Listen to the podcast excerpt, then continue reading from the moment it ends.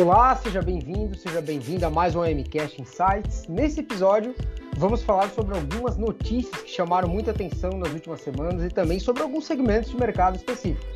Aliás, você que está nos ouvindo nesse momento, já parou para pensar como as transformações de mercado têm impactado o modo como as empresas estão inovando e investindo em digitalização? É sobre esse e muitos outros assuntos que vamos falar hoje. Mas para essa conversa ser, ser, bem rica e com uma visão ampla, eu resolvi convidar um profissional que, além de muito entusiasmado e uma notória habilidade de customer centricity, ele tem uma visão muito interessante e ampla do mercado. Nosso diretor comercial, Agostinho Schneider, seja muito bem-vindo. Olá, ouvintes, olá, Ramon, olá, amigos da. É, antes de mais nada, muito obrigado pelo convite. É muito bom estar aqui e poder dividir aí com, com a nossa audiência um pouco do que a gente tem observado dos nossos clientes em alguns projetos e no mercado de uma forma geral, né?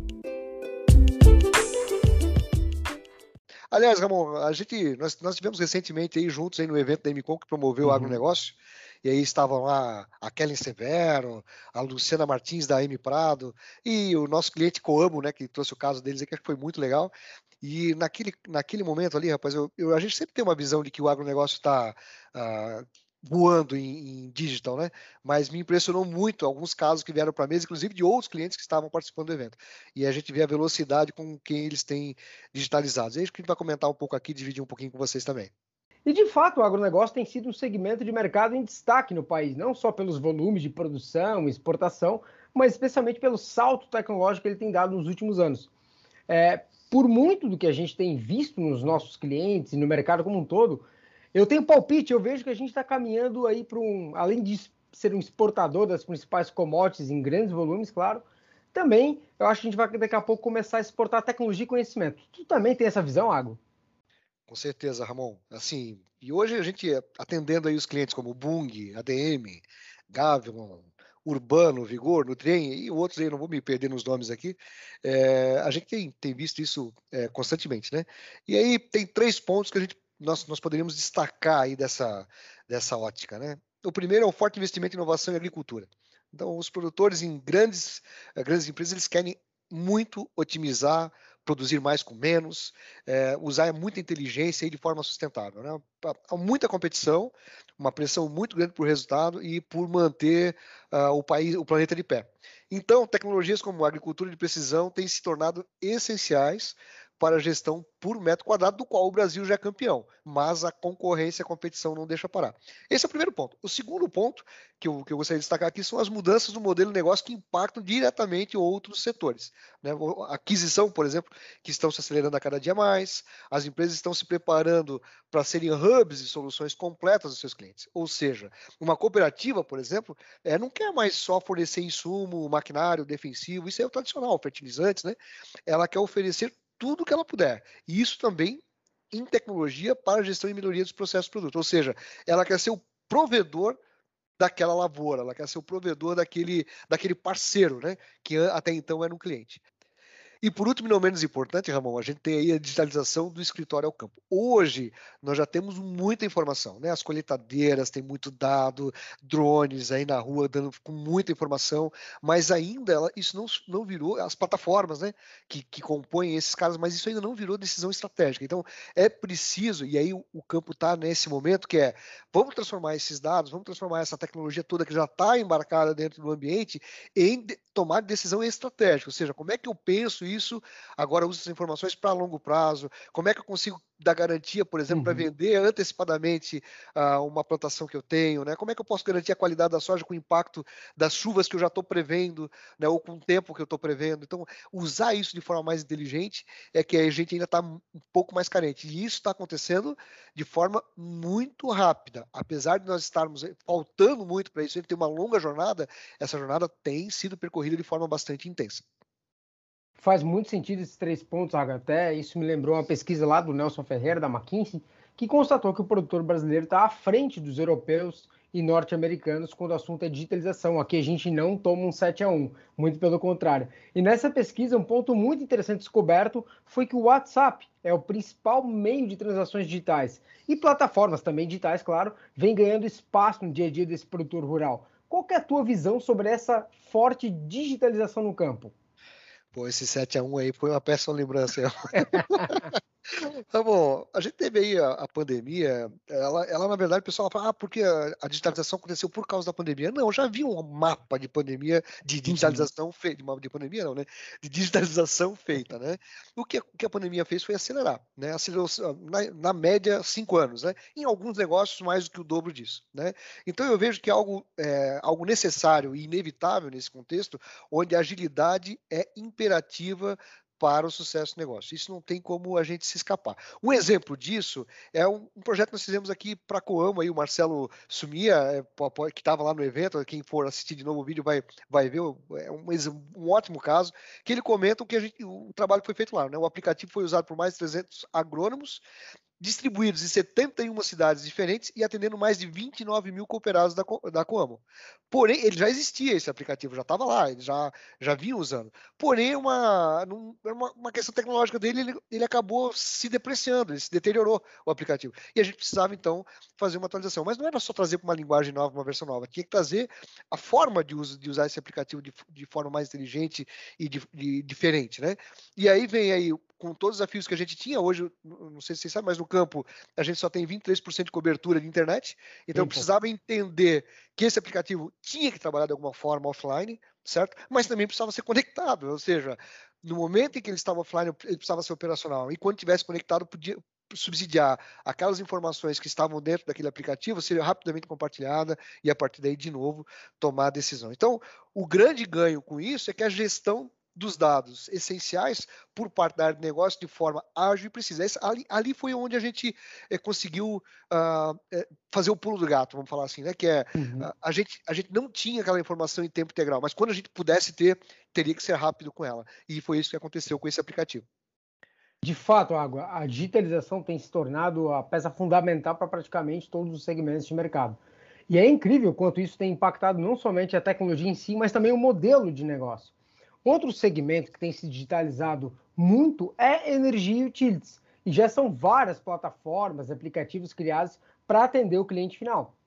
Ramon, aqui a gente tem uh, esse, mercado aqui me chama muita atenção, porque aqui nós temos alguns exemplos muito bons. Um, acho que um deles é a Ultragás.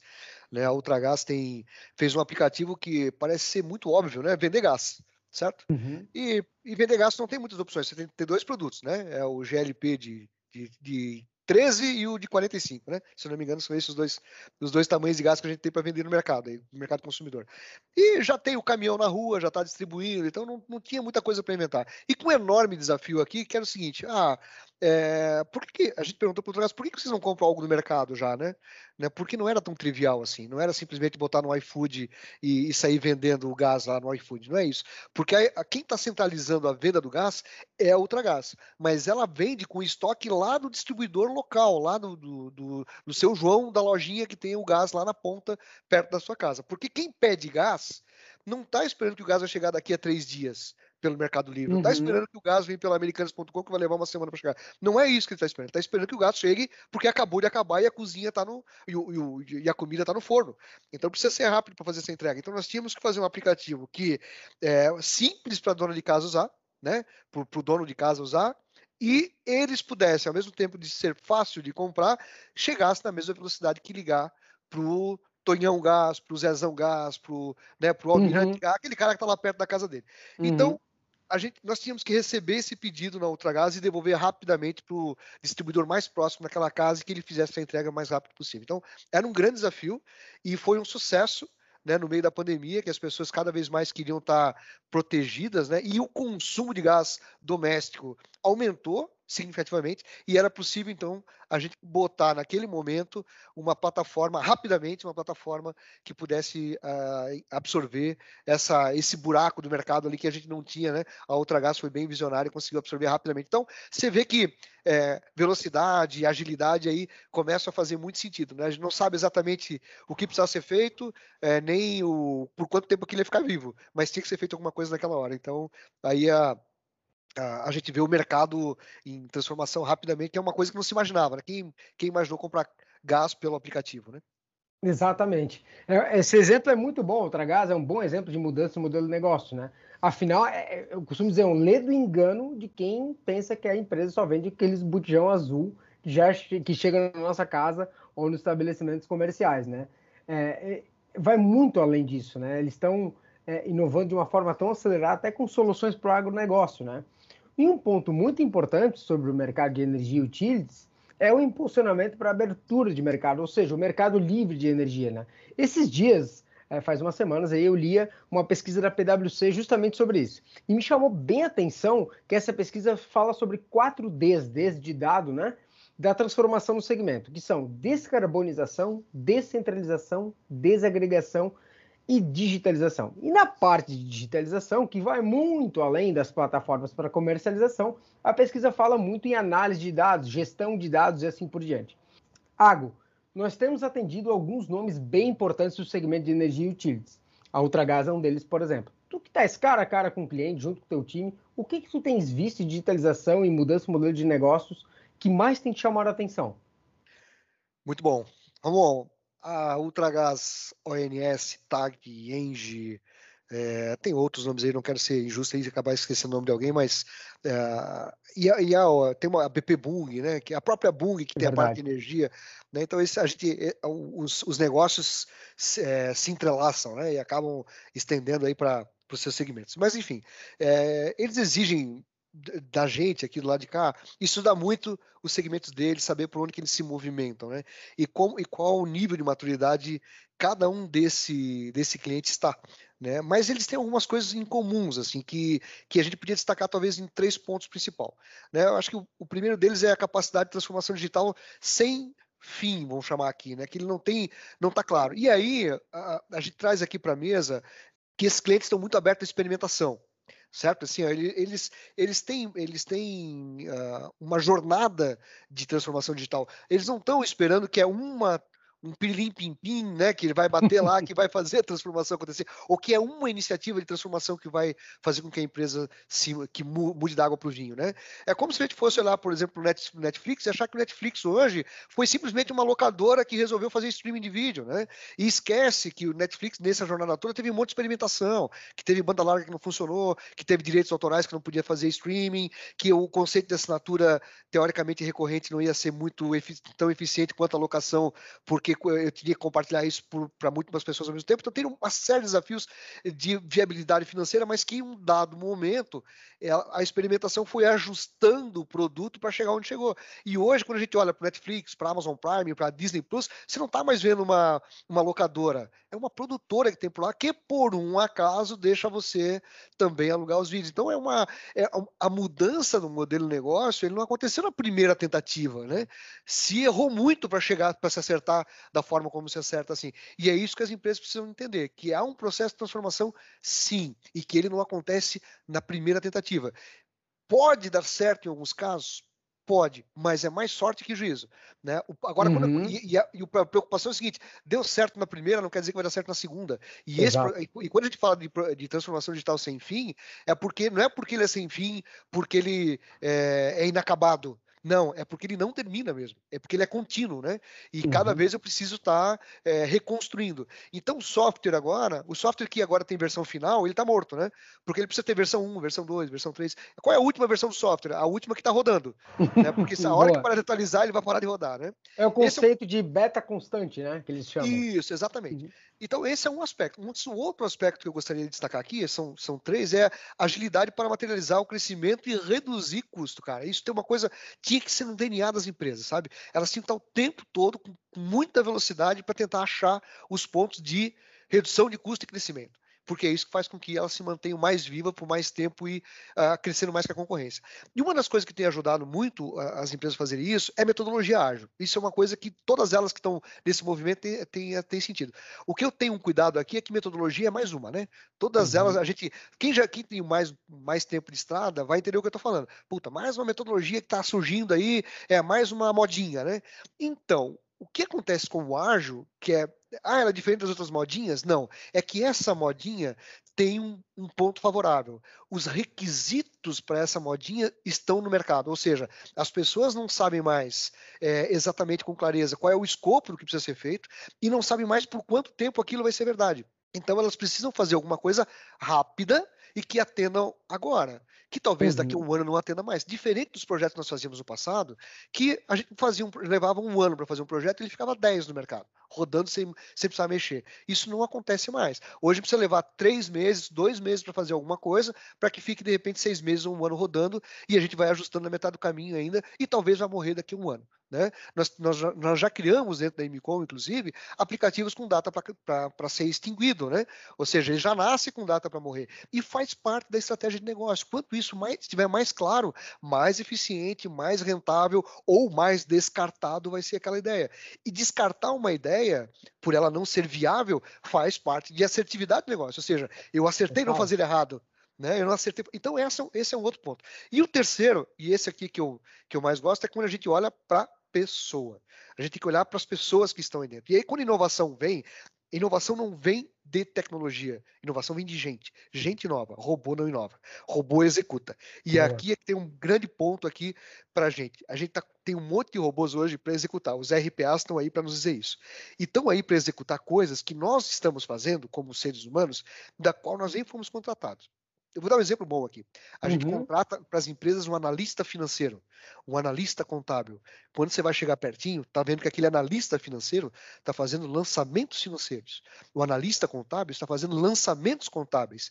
E de análise esse cidadão não faz nada. Ou seja, nós contratamos um cara caro para fazer algo barato que um robô podia estar tá fazendo. E o que é pior, esse cidadão que tinha uma expectativa de um trabalho, está fazendo um outro muito mais deprimente, muito mais exaustivo, do qual ele não tem prazer nenhum e está prontinho para ir para o mercado e levar toda a experiência que a gente embarcou nele durante anos na nossa companhia para uma outra empresa que está disposta a fazer ele ser realmente um analista financeiro, um analista contábil. Então, uma forma de, de proteger as pessoas, de reter as pessoas, é tirar da mão delas aquele trabalho enfadonho que qualquer robô poderia fazer. Boa, Água, excelente visão. E, e, falando um pouquinho também sobre nuvem, que é uma tecnologia em alta, quase que em tudo que eu leio do Gartner e outras consultorias renomadas para os mais diversos segmentos de mercado, a, a, pandemia, de fato, ela acelerou a famosa jornada para a nuvem. Né? Na CIO Agendas do, do Gartner, por exemplo, cloud aparece sempre quase nas primeiras posições da maioria dos segmentos. Ou seja, os heads de tecnologia das empresas eles estão investindo pesado nisso, desde o ano passado, é claro. E parece que isso só tende a crescer, especialmente com essa digitalização em larga escala que a gente tem falado. Até porque o que eu mais vi nas pesquisas do Gartner, feitas com CIOs das mais diversos segmentos, foi a área de negócio solicitando do TI novos produtos e serviços digitais. E aqui, é, falando de digitalização, nuvem, transformação do modelo de negócio, não tem como não falar do segmento financeiro, que inclusive é apontado aí pelo Gartner como um dos mais maduros digitalmente e com maior potencial de transformação. Ramon, o nosso o sistema financeiro brasileiro, inclusive, é referência já há bastante tempo, há mais de uma década, que já é referência para o mundo inteiro de, de computa, computacional, vamos falar assim, né? Eu acho que mais nessa linha. Agora, agora a gente está usando mais essa, essa referência de digitalização. Mas, de fato, ele é um, é um mercado bastante referente e tem, especialmente as, os grandes bancos, né? Têm recebido duas chamadas uh, muito fortes. A primeira é redução de custo, porque a concorrência deles vem com taxa zero, né? vem uma concorrência com transparência, com taxa zero. Isso, isso realmente incomoda, porque muitos dos alicerces dos, dos tradicionais bancos são as, as tradicionais taxas que, que se cobram, né, que é onde está uma, uma rentabilidade, e de repente vem a concorrência tirando exatamente o alicerce do, do financiamento dessas instituições. E o outro, obviamente, que a gente viu aí o boom de fechamento de agências físicas. Né? A pandemia é, foi só um acelerador aí. Aquele, uma daquelas instituições lá que eu falava em cima de 5 a 10 anos, é, os bancos são umas, porque é, é, é uma delas, né? Porque as pessoas não querem mais ir para o banco, elas não querem mais ficar juntas, elas não querem mais ficar na fila, né? E, e como é. Quando, quando, a gente começa a usar os recursos de, de um banco que tem que ofertas de serviços digitais, né? Onde você pode fazer tudo pelo aplicativo, né? Você faz o PIX, você faz investimento, você pede empréstimo, você, faz, você paga seguro, você faz tudo ali e não precisa enfrentar a fila do banco, né? Você não está pedindo um favor para o banco. E aí a gente começa a encontrar uma outra coisa que é muito legal, né? Dentro dessa mistura de serviços, né? Entre os os bancos tradicionais e os, e os novos bancos, as fintechs, enfim, é, você vai encontrar, além do mix de serviço, uma outra, uma outra situação que às vezes não se dá conta, especialmente o brasileiro, que é aquela coisa da intimidação, né? O banco é muito intimidador, né? É uma instituição muito grande, muito poderosa. E daqui a pouco você está no seu aplicativo, você está à vontade para pedir um empréstimo, você está à vontade para negociar um juro, você tem mais, parece que você está mais mais confortável, né? E na prática a gente está sendo mais tratado como cliente né, desse banco. É uma coisa, é uma coisa que parece ser engraçada, mas as instituições financeiras durante muito tempo não olhavam, pro, especialmente para o pequeno consumidor do banco, como um cliente potencial. Aquele cara que, me, que incomodava o banco para pagar uma taxa, para pagar um boleto, hoje ele é um, ele é um cara que ele, todo banco quer porque a transação financeira, o movimento financeiro, o banco descobriu que circular aquele dinheiro é que dá dinheiro. Então, as instituições financeiras repensaram esse tipo de coisa, só que aí correndo atrás da máquina, né? Porque agora um monte de gente está fazendo isso, né? Você faz um Pix é, pelo WhatsApp, você paga boleto pelo Mercado Pago, ou seja, qualquer coisa de digital hoje, de rede social hoje, consegue uhum. intermediar uma negociação financeira, o que deixou o banco numa situação complicada. Aqueles as maquininhas de pague, pague qualquer coisa, né? Que eu tenho as maquininhas de pague, pague tudo hoje. Os caras uhum. oferecem a maquininha, mais o crédito, mais não sei o que, mais a linha de pagamento, e você pode fazer tudo por ali. Então, é, essa, essa, essa abertura, né? Do Banco Central aí no Brasil especificamente, liberando um pouquinho aí, flexibilizando para algumas áreas de negócio terem essa capacidade, você vai ver já as cooperativas que vão começar, né, que não são cooperativas de crédito, né, e vão começar a oferecer, né, linhas de créditos, relacionamentos de com os seus algumas já estão, inclusive, já estão. Uhum. Existem cooperativas especificamente financeiras, né? Mas tem uhum. cooperativas agrárias, por exemplo, cooperativas de engenheiros, tal, que começam a usar essa base né? Que a gente fala aí que essa base tem um preço e usa dessa base de forma inteligente aí é, no mercado, comercializando, não compartilhando os dados, mas usa essa base para eu poder vender mais. Você imagina que, por exemplo, o Nubank da vida que tem 40 milhões de usuários, né? O que, que seria para dentro do Nubank eu conseguir ofertar um produto lá dentro? Olha, agora o Nubank vai dar uma linha de crédito especial, o Nubank vai financiar a faculdade, o Nubank vai fazer, estou dando aqui exemplo, ah, a Ailos, uhum né? A Ailos agora vai ter uma linha de seguros, por exemplo, aí dentro. O que é oferecer essa carteira para essa carteira de um milhão de usuários da Ailos, por exemplo, de seguros que a gente pode entregar da noite para o dia? Né? Eu consigo eu consigo endereçar de um dia para o outro um milhão de seguros, inclusive de forma inteligente, que eu sei quem é o meu cliente, eu sei como ele gasta, quando ele gasta, por que, que ele gasta, porque eu tenho toda essa informação dele. Mas eu uso essa, essa, formação, essa informação de forma inteligente para conseguir dar para ele comodidade, por exemplo, né? conforto, segurança, enfim, né? tudo aquilo que ele, que ele pelo qual ele pagaria, né? E eu poder ofertar isso. Então, a gente tem uma mudança bem significativa aí uh, no segmento de segmento financeiro que está ficando divertida, né? E obviamente precisa precisam dar passos aí uh, intensos dessa questão de investimento em tecnologia, né? E uso de tecnologia cada vez mais mais inteligente. Com certeza nada melhor do que acessar um aplicativo, um portal de um banco e a experiência é simples, simples, fácil, ágil, sem travar, né? Ô, Ramon, uma curiosidade hum. que a gente tem com os bancos, né? É que Sim. antigamente, nos bancos, a gente só ia lá, é, ou pagava conta, ou recebia salário, ou fazia investimento, né? E está acontecendo com, os, com, as áreas financeiras aquilo que a gente, a gente viu acontecer com as, com as empresas de telefonia e, e TV a cabo, né? Agora uhum. você não sabe mais, você, você compra telefonia daquela que vende TV a cabo, você compra TV a cabo da que vende telefonia, compra internet da que vendia TV a cabo. Então, é, essas, essas, esses segmentos se misturaram. Virou uma operadora, praticamente uma operadora só que vende tudo, né? E os bancos também estão indo para essa coisa de conseguir ter essa diversidade de oferta de produtos dentro da. Então, você vai num banco hoje, você compra. Né, né não poucas vezes você, você vai no banco para comprar alguma. Você usa cartão de crédito para ganhar pontos para fazer uma viagem. Tá? Então, essa brinca, essa, esse círculo de, de possibilidades que, o, que as instituições financeiras têm na mão, eu acho que eles estão só começando ainda. Acho que tem muito negócio que dá para fazer aí dentro, né? E, e, se eles se juntarem com, com, as, com as empresas digital aí, acho que tem sucesso aí para. E, e, eu acho que o grande, o grande ganhador disso tudo é o consumidor, né? Vai ter produtos melhores, mais baratos, mais ofertas, vai poder fazer mais escolhas, né? Não ficar tão dependente aí. E a gente vai ver aí, eu acho que uma sequência no Brasil especificamente, um crescimento aí do número de bancos, o que também para o consumidor é bom, porque quanto mais, quanto mais banco, mais concorrência, mais diversidade, mais oferta, enfim, cada um, às vezes, bancos específicos para negócios específicos, né? Acho que isso vai, vai fazer muito sentido daqui para frente. Faz todo sentido, até porque tô falando agora, até me lembrei que esses dias é, tu falou de mais bancos, né? Eu, e, dias atrás eu descobri que a minha operadora do celular, né, é também uma financeira. Chegou uma mensagem oferecendo crédito. Falei, deve ser golpe. Abriu, abriu o aplicativo da minha operadora de Legal. celular. Olhei lá, eu descobri, poxa, eu tenho acesso à revista, acesso a um monte de coisa. Aí tinha uma loja virtual que eu poderia comprar, sei lá, liquidificador, micro-ondas. Falei, que, que negócio é esse? E também pegar dinheiro emprestado. Não, não, enfim, não, não faz muito o, o, meu, o meu tipo, né? Eu não, não sou de, desse tipo de consumidor, mas eu falei, caramba. É que ofereceu um marketplace completo. Total. Marketplace. Aí eu fico pensando, caramba, isso deve estar dando um nó na cabeça de todo mundo, né? No fim das contas. Quem é meu concorrente hoje em dia, né? Quem Afinal. é meu concorrente? Exatamente. E, e, e, e assim, Água, para a gente até a gente tem que se orgulhar muito dos projetos que a gente tem aqui com os nossos clientes, né? A Ailos né, aqui no, no, setor de banco, a, a, a TAG, Engie de energia, Bung no agronegócio.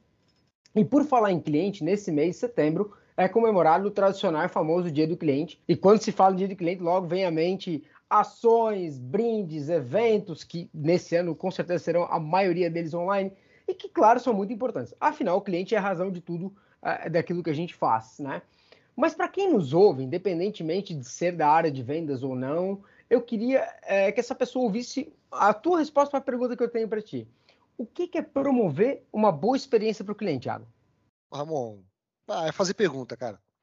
Fazer pergunta, é perguntar, é saber dele sabe? A gente tá muito, a gente vai muito pro mercado hoje, cheio de oferta, com um monte de descritivos dos nossos produtos, e esquece de perguntar do cara, sabe? Do que que ele vive, do que que ele sofre, o que que ele sente, o que que é importante, o que que é valor, sabe? A gente tem que saber dele, sabe? É, é sentar na cadeira dele, saber o que que, o que que faz ele acordar de manhã, né? Por que que ele vai para academia antes de ir para o trabalho, sabe? Por quê? Por quê? O que, que movimenta esse cara, né?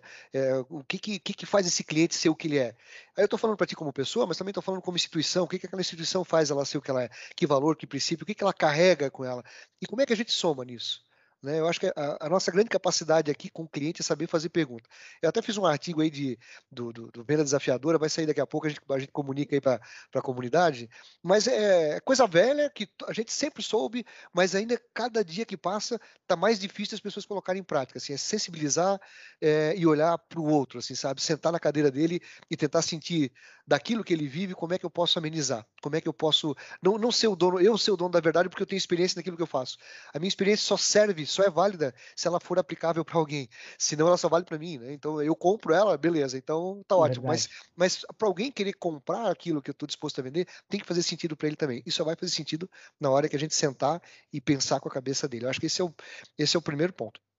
É, por último, não posso deixar aqui de parabenizar os nossos clientes, né, e agradecer pela confiança, uhum. o carinho que a gente tem, que eles têm tido conosco, o estímulo que eles têm nos dado todo dia aí, colocando os problemas na mesa, né, a gente pergunta o que, que eles têm de desafio e eles colocam o desafio na mesa e, e cada dia é mais complexo, a gente sabe disso também, e nosso compromisso aí de sempre poder surpreendê-los, né, é, de forma de forma direta, objetiva, honesta, transparente, né? E, e, hoje a gente não tem mais como ter cliente sem construir junto, sabe, Ramon?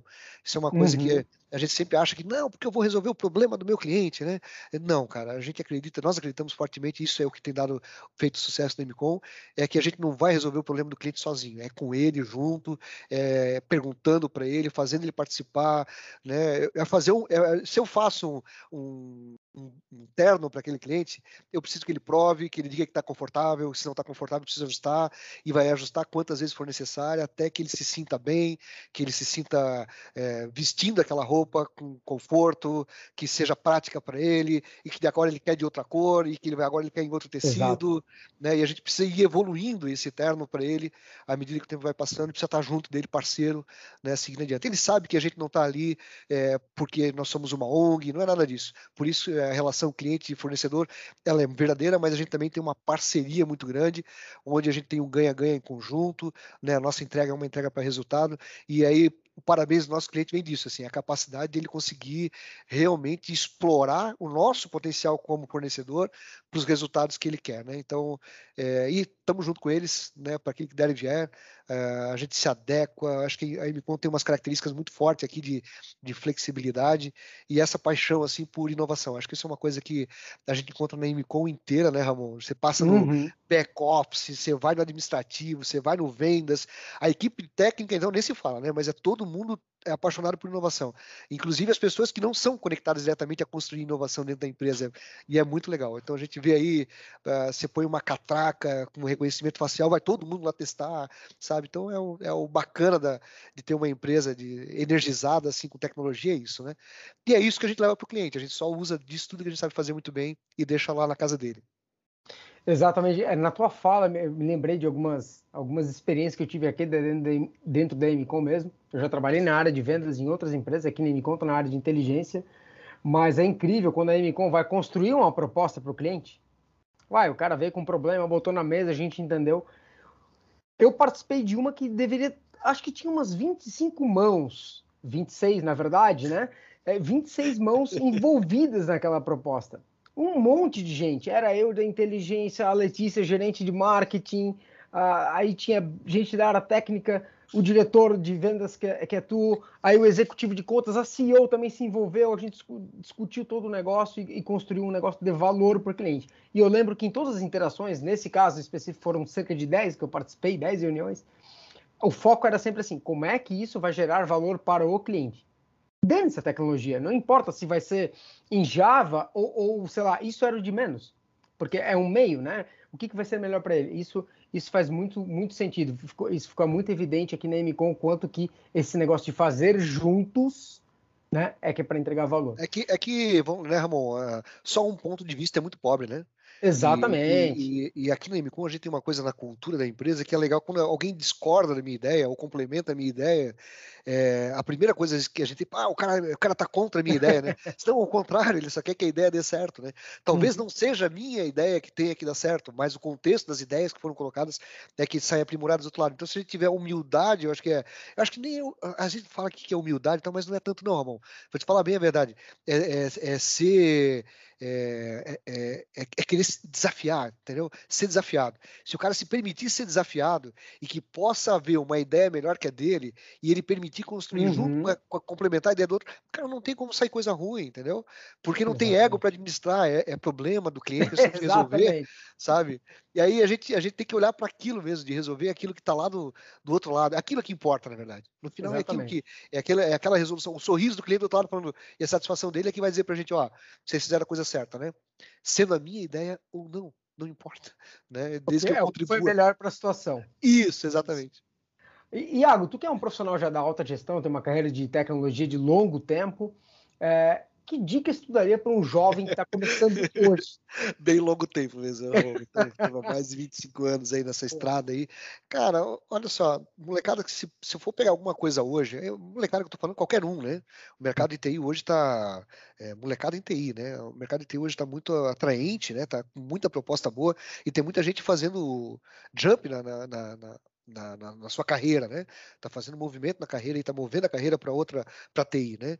E a primeira coisa que eu, que eu sugiro é que olhe para frente, cara. Esse negócio de, na, na, ah, não, porque eu preciso estudar o básico para depois. Não, não, cara, olha para frente. Olha, se vai começar agora, sai estudando coisas que a gente vai usar daqui a três, quatro anos. Não se preocupa com o passado, né? Ah, não, eu preciso estudar aquela linguagem. Você é programador, preciso primeiro estudar aquela linguagem básica lá para depois aprender uma mais avançada. Não, vai direto na mais avançada e porque ah, ah mas é, é, igual eu queria baixar um programador Flutter, dar um exemplo aqui prático hoje. Ah, eu quero uhum. um programador Flutter com cinco anos de experiência. Não existe isso. Né? O Flutter tem três. Então, e deve ter chegado no Brasil a dois. Uhum. Então, cara, vai para cima do que é mais novo, vai olhar para a inteligência artificial, começa a estudar isso, porque o tempo de todo mundo é muito curto para ter que aprender tudo de novo, né? E diferente de outras outras outros segmentos, por exemplo, ah, eu vou estudar psicologia, eu tenho que trazer a história da psicologia inteira, da filosofia, da filosofia inteira, do direito, né? Tem que estudar direito romano para você chegar a entender o que a sociedade construiu até aqui. Em tecnologia, amigo, não, tecnologia não, não respeita respeita a tradição. Tecnologia respeita a inovação. Então, meu, pula, olha para frente. Esse negócio tem que voltar aqui é bobagem. E outra coisa importante, acho que são dois pontos: é olhar para frente e imaginar que você não tem uma capability só, uma competência só, né? Você tem que ser multidisciplinar. Soft skills é super importante. Então não adianta, cara, se aquele. Antigamente a gente tinha aquele nerd que ficava atrás do programador, não se comunicava com ninguém. Esquece. Esse cara não serve mais. Hoje ele tem que saber, tem que ser um bom programador, sim. Tem que saber o que ele está construindo, sim. Tem que saber. Mas tem que saber comunicar a ideia dele, tem que defender a ideia dele. Ah, mas eu vou ficar. Eu sou tímido. Cara, diz, dá um jeito aí, trabalha isso, mas perca isso. Vai, vamos uhum. falar. Vai para uma mesa de reunião, discute, tem opinião, tenha personalidade, sabe? Defenda o teu teu ponto de vista, não seja teimoso, mas defenda, porque às vezes você pode estar tá construindo uma ideia super legal e você não, se você não explicar, as pessoas não têm obrigação de entender, Exato. sabe? Aquele negócio, ah, não, eu sou fiz aqui, vocês que entendam aí, não, vamos construir isso. Então, assim, é, entender que a, ter, ter, múltiplas competências, ser comunicativo, né, defender suas ideias, achar um caminho onde você pode explicar as coisas muito bem, né, saber que eu, não, é, eu vou ser um programador, por exemplo, eu vou ser um analista, eu vou trabalhar na área de TI, mas eu não vou mexer só com o computador o tempo todo, eu faço sistemas para gente, certo? Então eu tenho que entender de gente, certo? obrigatoriamente. Eu não faço eu não faço sistema para sistema. Né? Eu faço sistema para as uhum. pessoas. Então eu preciso entender das pessoas, ver o que elas esperam, que, como é que elas. Tu acabou de falar agora atrás aí que, pô, como é legal quando a gente entra num aplicativo que é interativo, que está tudo lá, é fácil de usar. Isso é gente, não tem nada a ver com o sistema, né? É, é a percepção de quem escreveu que sofreu com isso a vida inteira, que entrou em vários uhum. aplicativos ruins de banco e agora entendeu que precisa ser, ser bem feito, né? Não é porque, é, porque eu vou pagar uma conta que ela precisa ser é, intragável. Né? Eu, posso, eu posso ter uma aplicação legal para pagar a conta, né? Pode, pode ser legal pagar a conta, entendeu? Uhum. Muito bem, eu acho que é isso, assim, em termos de, de orientação para o futuro, é olhar para frente e pensar em mais capabilities, assim, especialmente soft skills é, claros, assim, relacionamento, pessoa, gente. Ótimo, Mago. Uh, a gente ah, deixa, eu, deixa eu, posso, posso dar um recadinho aí, não? Mas com certeza. Então vamos lá. A gente está abrindo aí 20 vagas para estágio. Então, meu, se você está aí pensando ou né, de começar a carreira, de, né, de, iniciar a carreira de TI, dá uma olhada para esse programa aí, deve ter um link por aí em algum lugar aí nesse, nesse áudio aí, uh, ah, para essa questão do estágio. Olha para isso com carinho. Aqui a gente, nós trabalhamos com vários projetos inspiradores, né? A gente está falando aí da área de saúde, né?